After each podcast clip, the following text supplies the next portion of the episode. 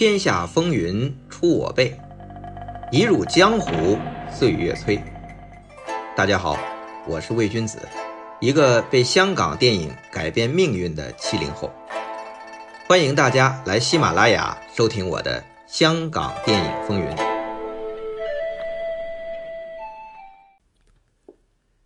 张彻远走中国台湾，成立长工影业。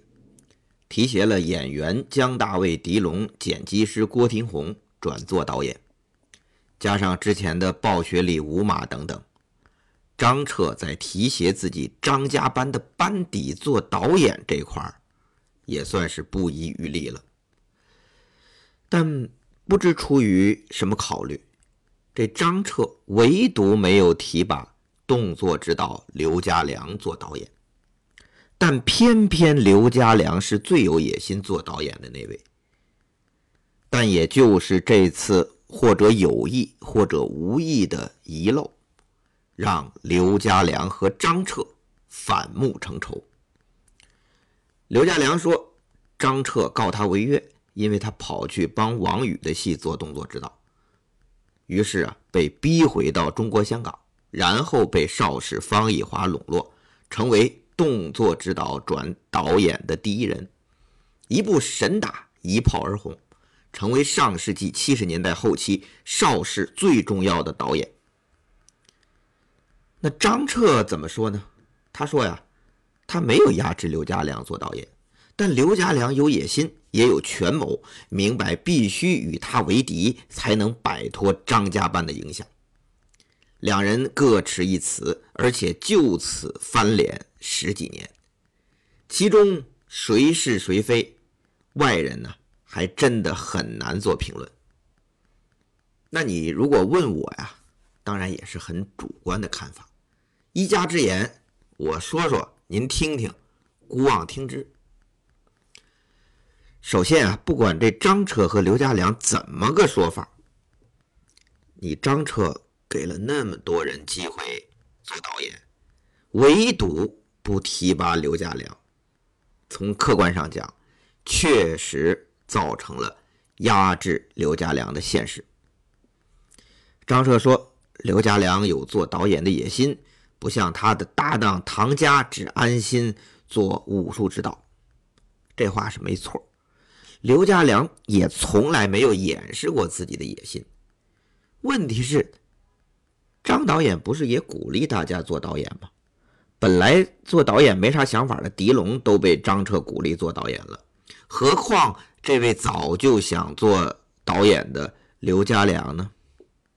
可见啊，张彻说的野心啊，我觉得并不是想做导演，他认为刘家良真正的野心是要摆脱张家班的影响。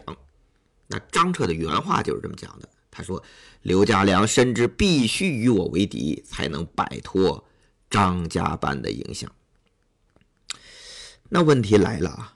如果张彻早点给机会让刘家良做导演，那刘家良还会离开张家班、离开长工，被邵氏笼络去做导演吗？这个问题，张彻没有回答。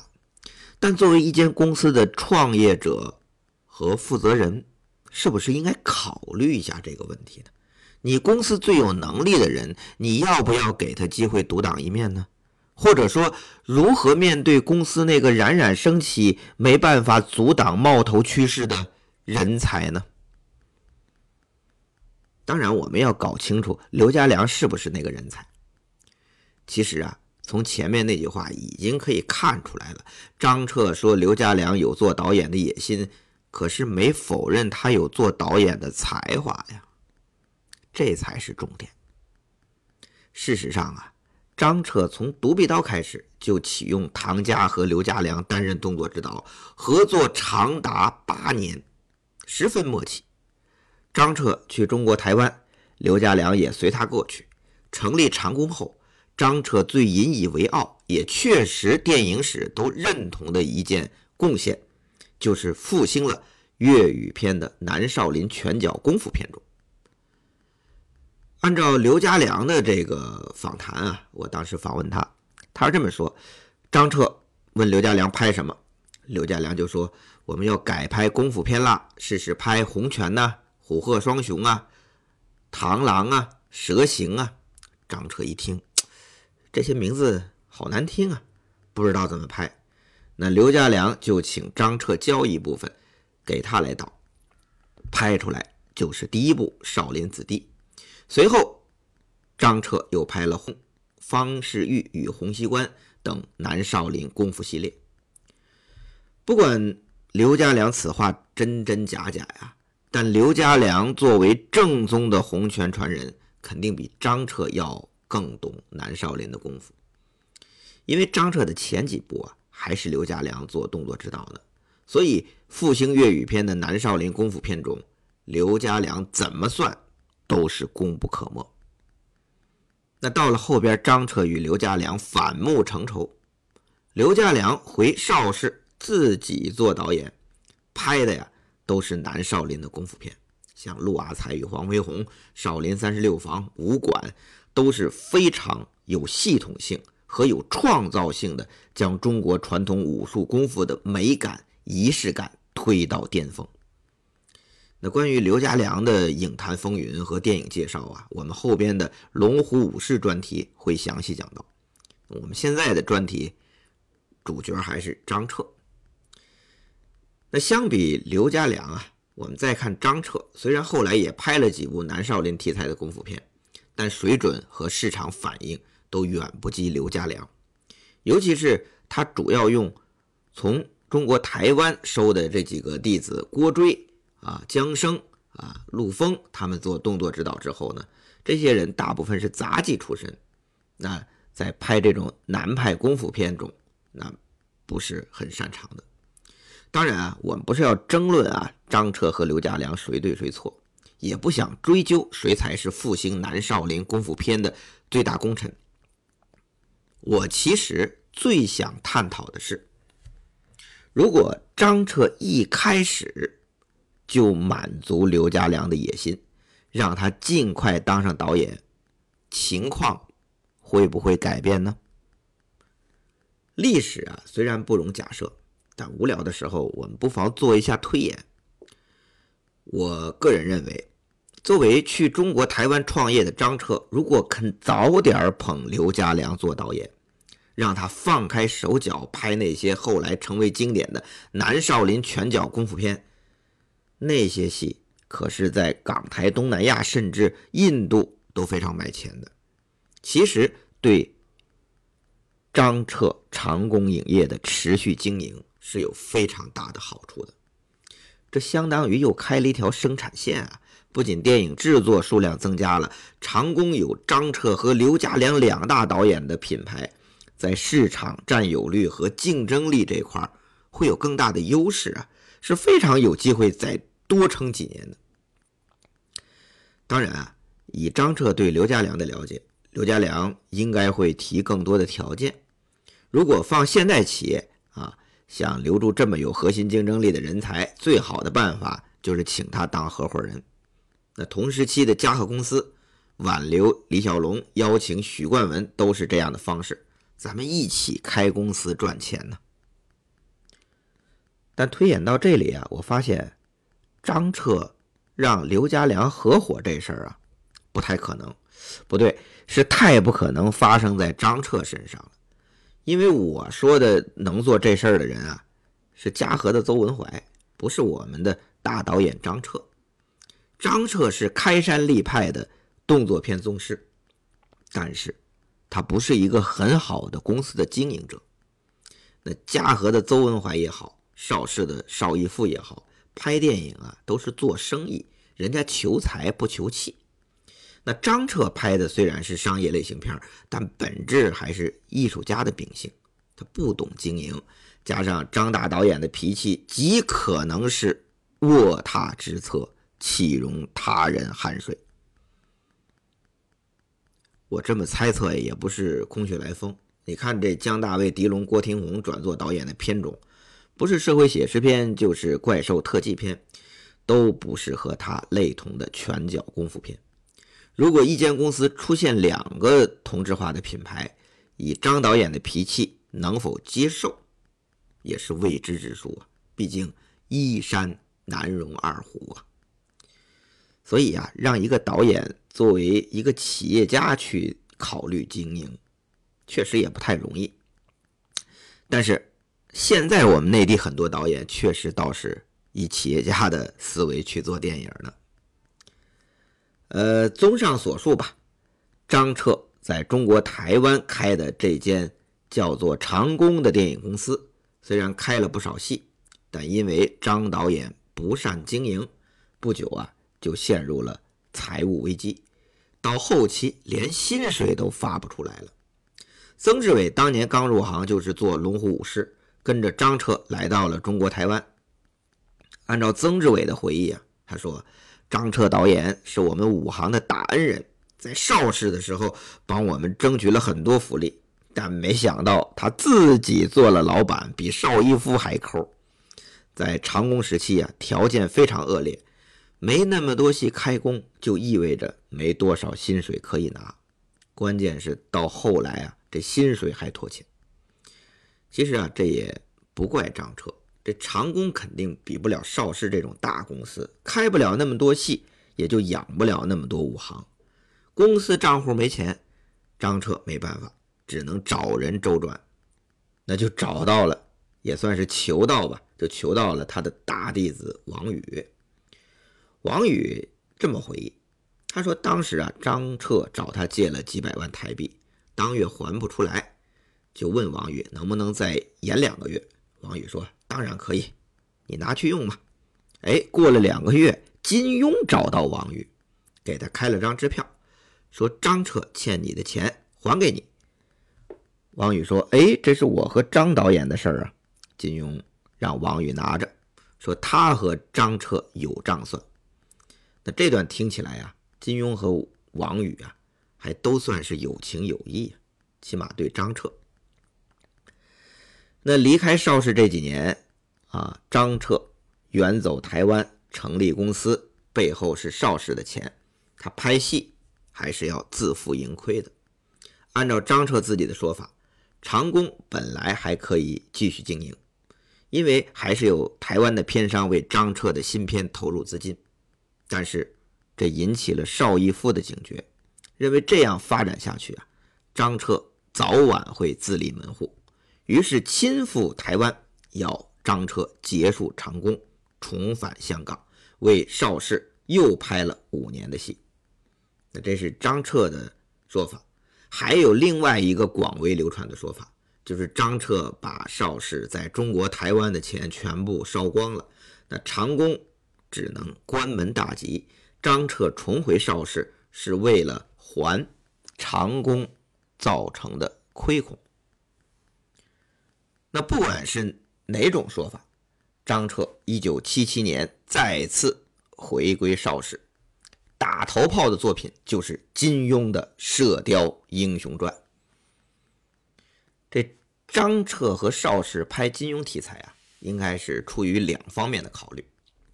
第一是一九七六年，嘉实电视台推出了米雪、白彪主演的电视剧《射雕英雄传》，结果大受欢迎。那第二是同样一九七六年为邵氏打工的楚原导演拍摄了改编自古龙小说的《流行蝴蝶剑》，票房大卖。那既然古龙可以，同为武侠小说名家的金庸，哎。改编的武侠小说应该更可以呀，何况还有电视版成功在前，所以武侠片宗师张彻拍武侠小说大师金庸可以说是水到渠成、锦上添花。理想很美好啊，但结果，嘿，不是那么如人意。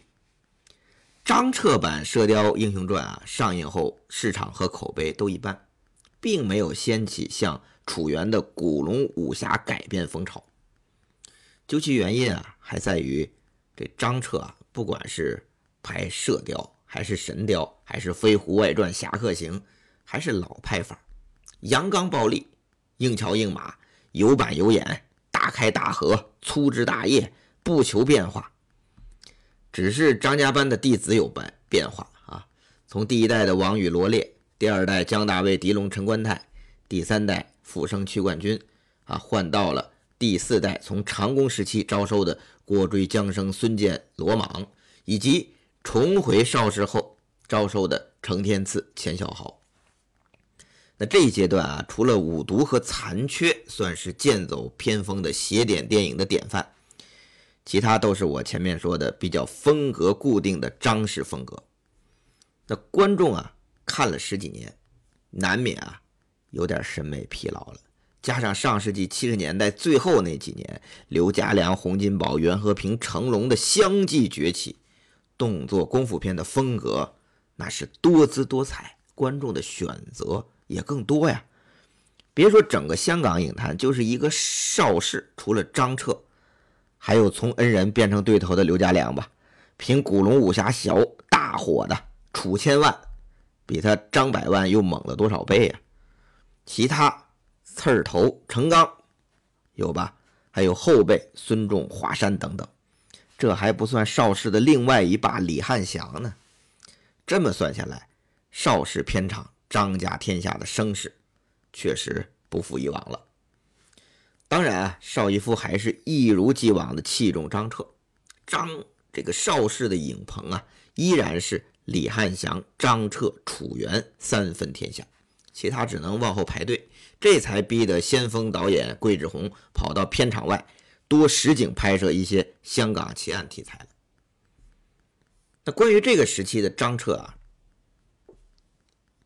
徐克的评论很具有代表性，因为张彻凭独臂刀横空出世的时候，徐克正是十六七岁，他是看着张彻的电影成长起来的。那徐克是怎么说的呢？他说呀：“电影圈永远有张彻，我觉得张彻最重要的一点，是我们十几岁的少年时期给我们的成长中的。”激励人的某种冲动。张彻电影里的浪漫跟我们青少年成长的一些情绪很像。我记得我们那时候看张彻导演的电影，连他的镜头怎么用，我们差不多都很熟悉。那姜大卫出场位怎么样啊？狄龙出场位怎么样啊？音乐是什么样啊？我们基本上都很熟悉。那张彻电影的服装也没怎么变过，所有主角都是白衣服，连死的时候都是白衣服。以前我们是张彻导演的影迷，但到他电影换郭追当主角的那个阶段，我们差不多成长了，也开始拍电影了，所以看他电影的时候就有一个不同的体会。但张导演依然保持他过往的风格。但也许是我们成长了，也许是张彻导演年纪大了，感觉张彻电影里的浪漫感慢慢不是那么强烈了。那作为影迷啊，这个徐克对于张彻的感受特别重要，因为我开始看张彻电影的时候，已经是上世纪八十年代后期了，是从张彻来内地拍摄的《大上海一九三七》开始的，我没有跟随张彻电影一起成长。那也就没有影迷徐克的那种切身感受，反而是我是跟着徐克电影一起成长的。那我对于徐克电影的那个感受，就是影迷徐克对于张彻的那种感受了。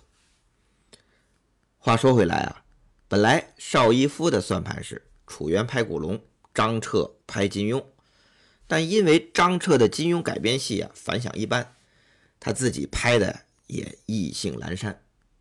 那金庸的啊两部重要作品《射雕》和《神雕》，张彻都没拍完。《射雕》拍到第三集，一灯大师和周伯通因姑的恩怨，他就没有再继续了。然后接着拍《神雕》，结果《神雕》也只拍了一集，到杨过上重阳宫就没再继续了。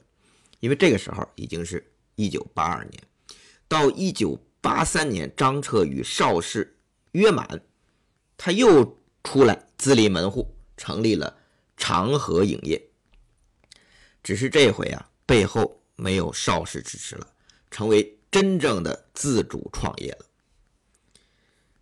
长河时代啊，张彻先是主攻中国台湾市场，几部作品中啊最有代表性的，堪称《上海滩》《十三太保》。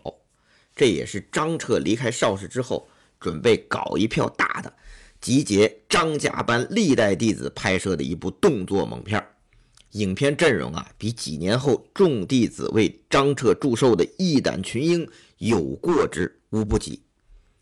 当然，这部戏啊，在张彻作品序列中肯定不算出色，但在我们七零后、八零后的内地影迷中啊。这《上海滩十三太保》是最难忘的一部张彻代表作，当年录像厅里经常播放，深受欢迎。那我们印象深刻到什么地步呢？陈可辛监制，陈德森导演，啊，刘伟强助阵的《十月围城》一出来，很多影迷就跳出来说，这故事抄的是张彻那部《上海滩十三太保》。我访问过陈可辛导演，他很委屈。说《十月围城》的创意来自他父亲陈通民拍摄于1973年的《赤胆好汉》，也是市井英雄营救孙中山的故事。但影迷不管啊，那部我们也没看过呀，谁看过呀？何况你陈可辛前有《投名状》，后有武侠，这核心创意分别是来自于刺马和独臂刀的影子。你说你让陈可辛怎么说呀？当年陈东民先生啊，在邵氏做宣传部宣传部主任的时候啊，没少受张大导演的气。没想到这么多年了，依然余毒未清。如果说这《十月围城》是否借鉴《上海滩十三太保》啊，还有辩论的余地。那陈思诚制作的剧集《远大前程》就是明晃晃的借鉴或者致敬了。戏里啊。根本就有《上海滩十三太保》，陈思诚这版啊，十三太保的外号是什么呢？是南小杜、北老九、十三太保无敌手、乞丐教头那三少、车夫师爷小阿俏、瞎子酒鬼黑白无常、龙虎豹。那张彻版的《上海滩十三太保》，人家的原版这绰号顺口溜。是怎么念的呢？是十三太保一夫当道，浪子富翁教头快刀，学生少爷雄鹰虎豹，眼镜烟嘴长枪难逃。大家品品，说陈思诚的《上海滩十三太保》脱胎自张彻那版，应该不为过吧？话说回来啊，这《上海滩十三太保》确实是。张家班众弟子集的最齐的一部，第一代的王宇，第二代的姜大卫、狄龙、陈观泰、王忠、李修贤、陈兴，第三代的戚冠军、梁家仁，第四代的江生、陆丰，第五代的程天赐，可以说是个个有戏呀，甚至基本都有大戏。这不像一胆群英，大部分是打酱油的客串嘛。那这部戏啊，其实有一个非常大的遗憾。就是本来学生的扮演者是张彻最疼爱的弟子傅生，但是傅生在一九八三年不幸车祸身亡，没办法就找了一个当时刚刚冒起的新人演出。这个新人啊，当时也有点婴儿肥，这形象啊，还别说和傅生还真有点相似。那张彻觉得 OK，就启用他替代傅生。说到这儿啊。影迷都能脱口而出，那这位学生的扮演者顶替复生的，就是后来大红大紫的刘德华。那在二零一二年，我编著过一本书，叫《武侠大宗师张彻》出版。我那时候还在做媒体，正好赶上韩战宣传，我采访主创，就将这本书啊送给刘德华。当时韩战的导演啊，陆建清。梁月民还不太理解我为什么送这本书给刘德华呀？他们有渊源吗？那刘德华就解释：“我那个年代的演员啊，只有我刘德华拍过张彻的戏呀。”说完是又骄傲又感慨。张彻上海滩十三太保众弟子大聚会，当年也是香港电影界的一件大事儿。后来这部戏啊，也出了一个很大的风波，直接让张彻啊惹了官司。那当然这是后话，在当时啊，很多影迷也很期待一件事儿：这部聚集张彻弟子群英会的大戏，姜大卫和狄龙会同台吗？姜大卫和狄龙这对香港电影圈最成功、最知名的 CP，恩怨情仇大戏啊，终于要拉开帷幕了。容我这八卦的心啊，咚咚咚加速几下。下期再见。我把你当兄弟，风大哥，来，我去弄点好吃的给你。好。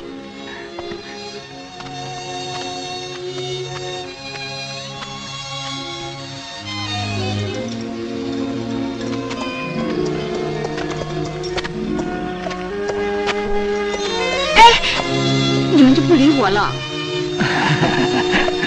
来，抓住我袖子。